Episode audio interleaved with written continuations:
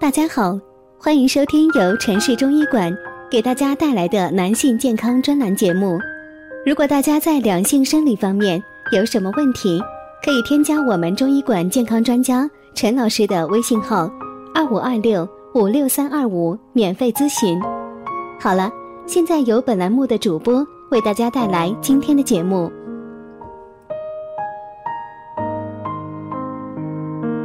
我们今天这一讲的题目是肾虚后吃点啥补补？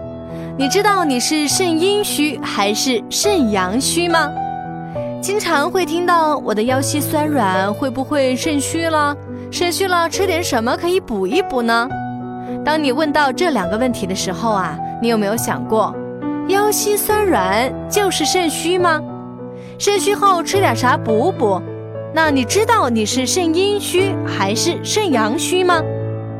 为什么有的人会越补越虚？根本原因是压根就没有分体质辩证进补啊。肾虚其实分为四型：肾阳虚、肾阴虚、肾精亏、肾气虚，只是前两种比较常见而已。另外，腰痛的原因可能是因为淤血、湿热、风寒等问题造成的。不一定就是肾虚了呀，所以在饮食调理方面呢，还是要去对症进行治疗，根据食物的寒热湿凉去调整。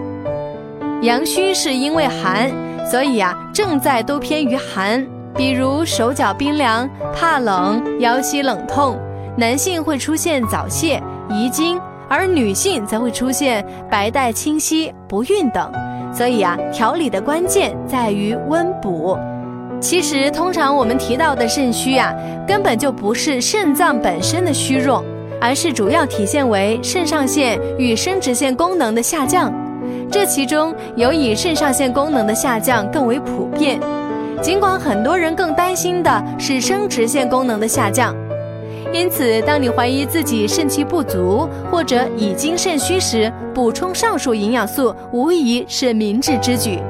至于补充多少为合适，就要看你的营养师的调理方案了。但是切记，并不是多多益善，凡事过犹不及。男性肾虚真的是一个经久不衰的话题，不仅影响夫妻之间的生活，更是影响自己的生活和健康。